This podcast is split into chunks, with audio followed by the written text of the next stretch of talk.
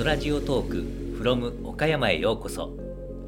ライフパーク倉敷科学センターでプラネタリウムの解説をしている三島です。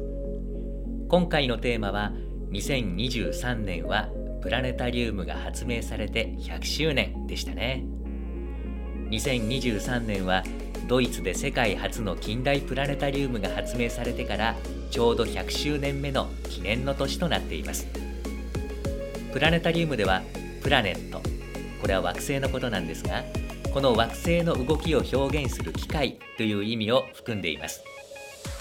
現代のプラネタリウムは丸いドームスクリーンに実際とそっくりの星空を投影して太陽や月惑星の動きや一晩の星空の変化季節による星空の移り変わりなどを再現することができる装置を指します。プラネタリウムには大きく2つのルーツがあるといいます。惑星の過去未来の位置を再現できる惑星運行儀と球体に星の見え方を示してくれる天球儀です。この2つを合流させる画期的なアイデア近代プラネタリウムはドイツで発明されました。今から100年前20世紀が始まった頃科学技術は急速な進歩を遂げていました。写真や電話が発明されたりレントゲンや抗生物質を使った新薬などを使って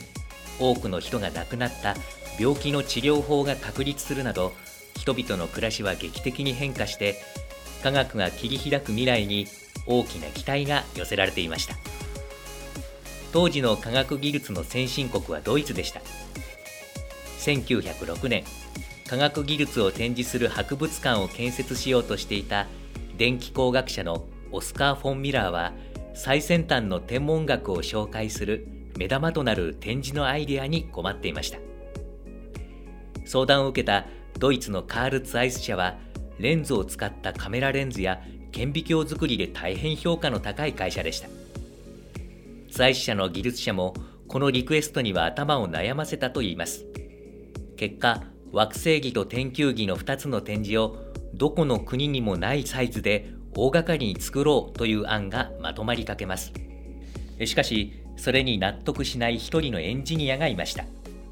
プラネタリウムの父と言われる工学技術者のウォルター・バウアスフェルトです。得意なレンズ技術と映画の技術を応用して丸いスクリーンに星や惑星を投影した方が装置も小さくて済むし一度に大勢の人が体験できるはずだ。彼のこの画期的なアイデアはプラネタリウムと呼ばれました。惑星の動きの法則を歯車仕掛けの装置に組み込むという技術はなかなかハードルが高いものでしたが彼は4年でこの仕事を成し遂げます。ドイツのミュンヘンで行われた関係者向けの試写会が世界最初のプラネタリウム投影と言われています。今からちょうど100年前1923年10月21日のことです。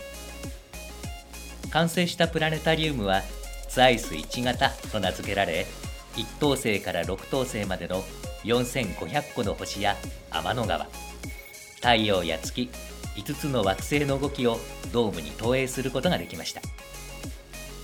このプラネタリウムという新発明は奇跡と絶賛され翌年に行われた一般向けの特別公開ではプラネタリウムの星空を一目見ようと数万人の人々が行列を成したといいます。ツアイス1型はドイツの星空に限定されていたため改良が加えられたツアイス2型では地球上のあらゆる場所の星空を再現できる能力を与えられました。これにより世界の国々は競うようにプラネタリウムを設置していきます。日本で初めてのプラネタリウムは発明から14年後の1937年。世界で25番目。大阪市立電気科学館が導入されたのが最初でした。一方でオランダにも興味深いエピソードがあります。ドイツで近代的プラネタリウムが発明されるもっと前の18世紀。惑星直列がこの世の破滅をもたらすかもしれないというデマが広がりました。正しい宇宙の知識を人々に伝えなければならないと考えたオランダの実業家でもあり熱心な天文家でもあったエイセ・アイジンガーはなんと自宅の天井裏を改造して歯車などの機械仕掛けで過去未来の惑星の位置を正しく再現することができる自宅のリビングを丸ごと太陽系展示にしてしまったような大掛かりな装置を発明しました。彼はこれをプラネタリウムと名付けました。プラネタリウムと名乗った世界で最初の装置となりますがドームスクリーンに星を映し出す近代的なプラネタリウムとは仕組みが異なるため一般的なプラネタリウムとは区別されています。しかし当時科学の普及を目指して一般市民に公開する目的で発明されたこの装置は科学博物館につながる文化の先駆けとして高く評価され今年2023年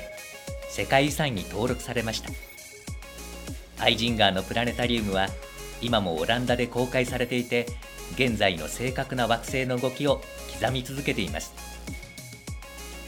さて世界でレンズを使ったプラネタリウムを作ることができる会社は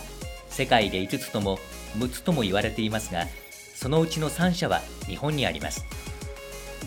いずれも高い技術が評価される会社で日本はプラネタリウム先進国と言っていいと思います。世界で最も大きなプラネタリウムは日本にあります。名古屋市科学館のドームスクリーンの直径は35メートル。中国地方で最も大きい倉敷科学センターが21メートルですからその1.7倍ですね。日本で最も古い現役プラネタリウムは明石市立天文科学館です。63年前のプラネタリウム投影機による星空投影が今も人気を集めています。このほか新しい挑戦も始まっていてプラネタリウムの投影機そのものがすでになくなっていてドーム全体が LED ディスプレイになっている次世代プラネタリウムもすでに2年前から公開が始まっています。日本国内のプラネタリウムは47都道府県すべてに設置されていて現在300近いプラネタリウムが稼働しています。その数はアメリカに次いで世界第2位。しかし国土が狭い日本ですからその密度で言えば世界中のどの国と比べても群を抜いて高いと言います。その密度で言えば世界中のどの国と比べても群を抜いて高いと言えますおそらく外国の人がプラネタリウムが最も好きなのはどこの国民と聞かれたら日本人でしょと答えるはずだと思うんですね以上解説はライフパーク倉敷科学センター三島でした。